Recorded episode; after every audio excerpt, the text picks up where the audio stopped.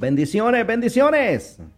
Sean todos muy bienvenidos a este tu programa, tu podcast, Transformando Generaciones. Te saluda el ministro Marco Euceda. Y hoy es un privilegio contigo compartir el tema las tentaciones del liderazgo. Y lo queremos comenzar con una pregunta. ¿Qué te parece más fácil de manejar? ¿El éxito o el fracaso? Dice Thomas Carly, por cada 100 personas que le pueden hacer frente a la adversidad, solo hay una de cada 100 que le pueden hacer frente a la prosperidad. Es que mucha gente dice el éxito o el puesto, el poder o el dinero cambió a Julano. Y no tiene nada que ver eso. Eso solamente reveló lo que ya estaba interno de cierta persona. Es por ello que la mayoría de la gente no sabe hacer frente al hecho de ocupar un alto puesto. De hecho, el éxito destruye a algunas personas. En el liderazgo viene acompañado de tres ventajas primordiales. Número uno, la posición. Con una posición puede llegar a estar más alto. Trae poder, la número dos. Con el poder puede llegar a hacer más. Y trae privilegios. Puede llegar a tener más. Cada una de estas cosas es un beneficio legítimo de liderazgo. El esfuerzo y la labor extraordinarios que tú has aportado para convertirte en el líder te ofrecen una posición mejor, con más poder y unos privilegios mayores. Sin embargo, debemos considerar esos privilegios como mano de hierro en guante de terciopelo. Todos y cada uno de ellos llegan acompañados por unas tentaciones lo suficientemente grandes para causar tu caída como líder si haces mal uso de ellas. Por lo tanto, si alguien piensa que está firme, dice las escrituras, tenga cuidado de no caer. El poder corrompe y el poder absoluto corrompe absolutamente. Solo hace falta recorrer los titulares de las noticias para ver las destructoras que pueden ser las tentaciones asociadas al liderazgo. Los conflictos de intereses y el mal uso de los privilegios les han causado problemas a muchas personas a lo largo de toda la historia. Y lo siguen causando hoy. Lord Acton dijo en una ocasión, el poder corrompe y el poder absoluto corrompe de manera absoluta. Lo bueno de todo esto es que cuando llega la tentación, Dios nos proporciona un antídoto. El líder sabio las estudia, las reconoce y les aplica el antídoto. Cuando llegamos al versículo 14 del capítulo 15 del libro de Nehemías, este lleva 12 años en el puesto de gobernador de Judá. Los que estuvieron antes de él dice que hicieron mal uso de su poder, privilegios y posiciones para favorecer sus propias ganancias egoístas. Las tres tentaciones del liderazgo es que en el liderazgo te sentirás tentado a hacer mal uso de tu posición Nehemías dice, en cambio los gobernadores que me predecieron a mí habían impuesto cargas sobre el pueblo y cada día les habían exigido comida, vino y un valor de 40 monedas de plata. Los predecesores de Nehemías habían hecho unas exigencias poco realistas. Le cobraban al pueblo unos impuestos excesivos le ponían unas cargas injustas y no tenían comprensión alguna por su situación. Aquellos hombres habían abusado de su posición. Tal vez tú hayas visto suceder esto. alguien que tú conoces en tu trabajo, alguien con quien tú tuviste algún tiempo de convivio y hacían bromas, recibe un ascenso y de repente se convierte en un pequeño dictador. El poder lo transforma. De repente comienza a tratar con menosprecio a los demás. Comienza a hacer unas exigencias excesivas que desmoralizan a la gente. El poder adquirido repentinamente puede hacer que esto pase. Número dos, te sentirás tentado a abusar de tu poder. También dice Nehemías, sus criados oprimían al pueblo. Aquellos dictadorzuelos habían adoptado el estilo de vida de los líderes opresores. Eran unos autocratas. Hasta sus criados, dice, se habían convertido en pequeños déspotas. Estaban haciendo un uso abiertamente incorrecto de su poder. Hay una diferencia entre ser jefe y ser un líder. Aquellas personas habían sido colocadas en puestos de liderazgo, pero no eran líderes. Se habían convertido en jefes. Pero después que habían hecho mal uso de su puesto y abusado de su poder, a nadie le gustaba trabajar para un jefe dominante, un presunto líder, una persona cuyas palabras favoritas son hágalo porque yo le digo que lo haga. Los tiranos exigen sin nunca explicar. El liderazgo no es señorío. Por ello que en un alto puesto te podrás sentir tentado a sacar ganancias de tus privilegios. Dice Nehemías que cuando Nehemías se refiere al impuesto que me correspondía, dice Nehemías como gobernador. Nos da a entender que el gobernador tenía una especie de cuenta ilimitada para sus gastos. Sin duda, la comida le era ofrecida al que se hallaba en aquel puesto como señal de gratitud. Pero sus predecesores habían hecho mal uso de aquel privilegio.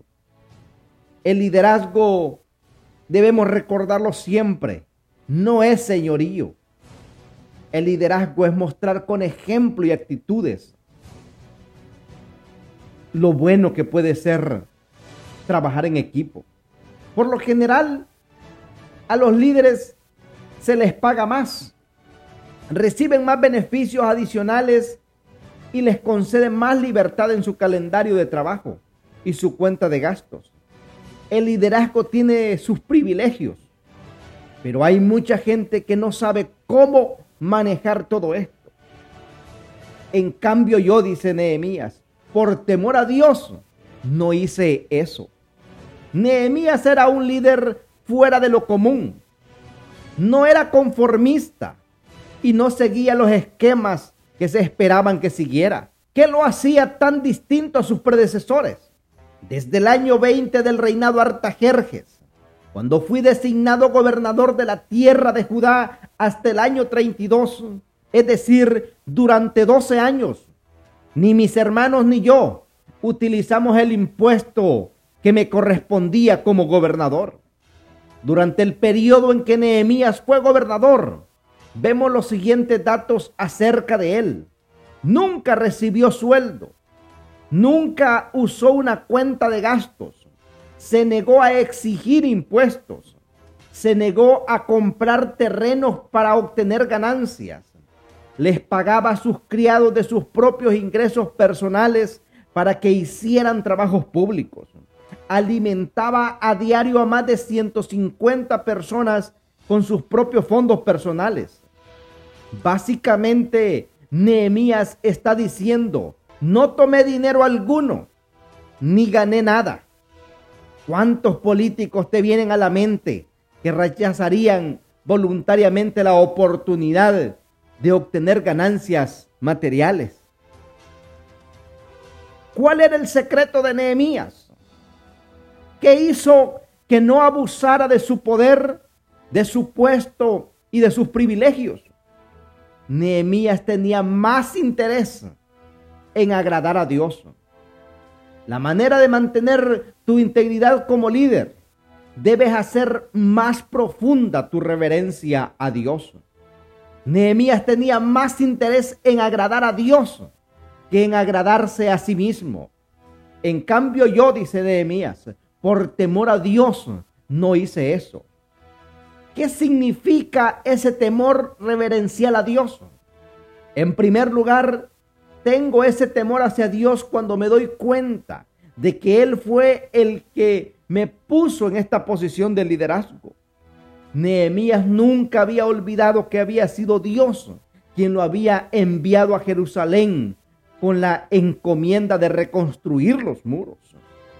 La exaltación no viene del oriente, ni del occidente, ni del sur, sino es que Dios es el que juzga, a unos humilla y a otros exalta. Los grandes líderes se dan cuenta de que solo son mayordomos.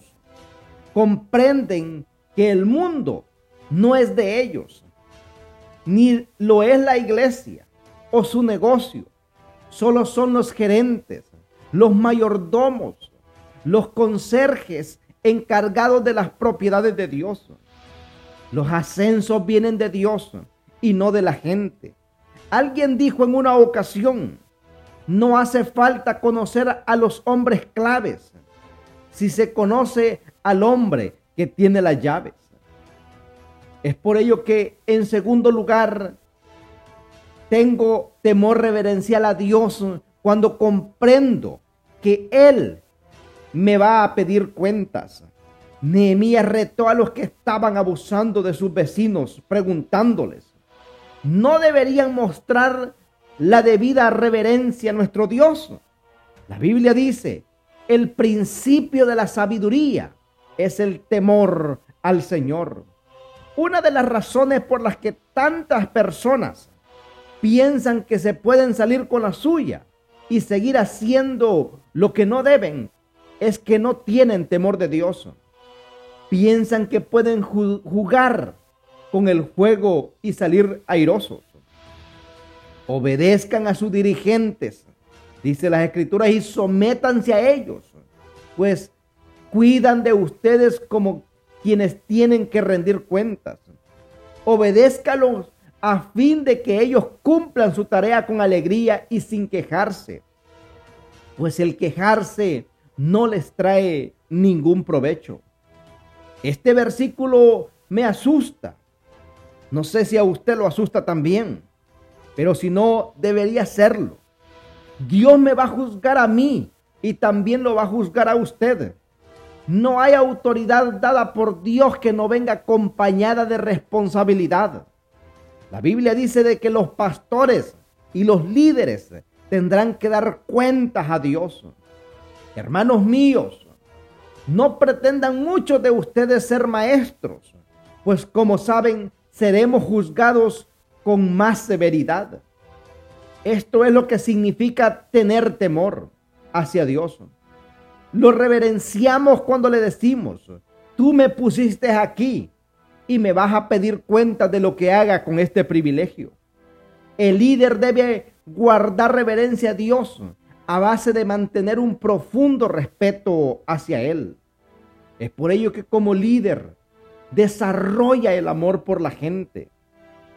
A mi mesa, dice Nehemías, se sentaban 150 hombres, entre judíos y oficiales sin contar a los que llegaban de países vecinos. Era tarea de todos los días preparar un buey, seis ovejas escogidas y algunas aves. Y cada diez días se traía vino en abundancia. Pero nunca utilicé el impuesto que me correspondía como gobernador, porque ya el pueblo tenía una carga muy pesada. Se ve claramente que Nehemías era un hombre muy compasivo y preocupado por los demás. Estimaba genuinamente a la gente. Se enojó cuando unos explotaban a otros y fue generoso con lo que se había dado. Los perdedores se centran en lo que pueden conseguir, los líderes se centran en lo que pueden dar. David los pastoreó con corazón sincero, con mano experta los dirigió. Este es uno de los grandes versículos de mi vida. Una paráfrasis bíblica dice, los pastoreó con generosa entrega. Yo le pido a Dios que me permita liderar con integridad y con habilidad. Al estudiar a los líderes, tanto buenos como malos, he hallado que aquellos que abusan constantemente de su poder no aman a su pueblo. Los abusan porque no tienen temor referencial a Dios y no aman a su pueblo. Así nosotros, por el cariño que les tenemos, dice las escrituras, nos deleitamos en compartir con ustedes no solo el Evangelio de Dios, sino también nuestra vida. Tanto llegamos a quererlos. Si tú amas de veras a la gente, no abusas de ella ni haces mal uso de ella. Cuando oí sus palabras de protesta, me enojé muchísimo, dice Nehemías es que los que abusan del poder no tienen temor reverencial a Dios. No aman a su pueblo. Cuando tú ves que hieren a alguien, a quien amas, o que abusan de él, te enojas. El enojo de Nehemías sobre las injusticias que había presenciado es evidencia de su amor por el pueblo. Es por ello que como líder debemos disciplinarnos para buscar las recompensas eternas. Recuerda, Dios mío, todo lo que he hecho por este pueblo y favoréceme. Una oración de Nehemías. ¿Por qué Nehemías no cayó en los mismos abusos de sus predecesores? Te podría sugerir que esto no sucedió porque su perspectiva era eterna. Nehemías no estaba mirando ahora lo temporal, sino al futuro. Los líderes que estaban abusando de su puesto, de su poder y de sus privilegios estaban explotando al pueblo. Y su único anhelo era dirigir riquezas personales. También vemos esto en nuestro mundo de hoy. Los políticos se pasan la vida explotando al pueblo. Y de vez en cuando lo admiten. Pero, lo, pero solo cuando lo descubren Nehemías dice, yo no he hecho nada de eso, me he disciplinado. Al contrario, tanto yo como mis criados trabajamos en la reconstrucción de la muralla y no compramos ningún terreno. Los predecesores de Nehemías se habían aprovechado de los tiempos difíciles para adquirir ganancias personales. Estaban usando su puesto y sus privilegios para asegurarse su propia posición. Nehemías dice, yo no hice eso. Piénsalo. Con los impuestos a los que tenía derecho, habría podido haber hacer unos cuantos negocios muy buenos en bienes y raíces. Al igual que aquellos que habían pasado por ahí antes que él, habría podido decir, si me dan sus tierras, yo les daré comida. Una vez edificamos los muros, el precio de las tierras habrían subido inmensamente a causa del aumento de la seguridad. Pero Nehemías no hizo eso. Él tenía temor reverencial al Señor, amaba al pueblo, tenía los ojos puestos en una recompensa futura. Mientras más alto llegas al liderazgo, menos libertades tendrás. Más se le exige a los líderes. Mientras mayor sea tu posición, de autoridad, más se espera de ti, más restricciones se te ponen y en realidad menos libertad posees. El liderazgo exige mucho. No soy libre, no soy apóstol, no he visto a Jesús nuestro Señor. No son ustedes el fruto de mi trabajo en el Señor, aunque otros no me reconozcan como apóstol para ustedes lo soy, porque a ustedes mismos, con el sello de mi apostolado en el Señor, esta es mi defensa contra los que me critican. ¿Acaso no tenemos derecho a comer y a beber?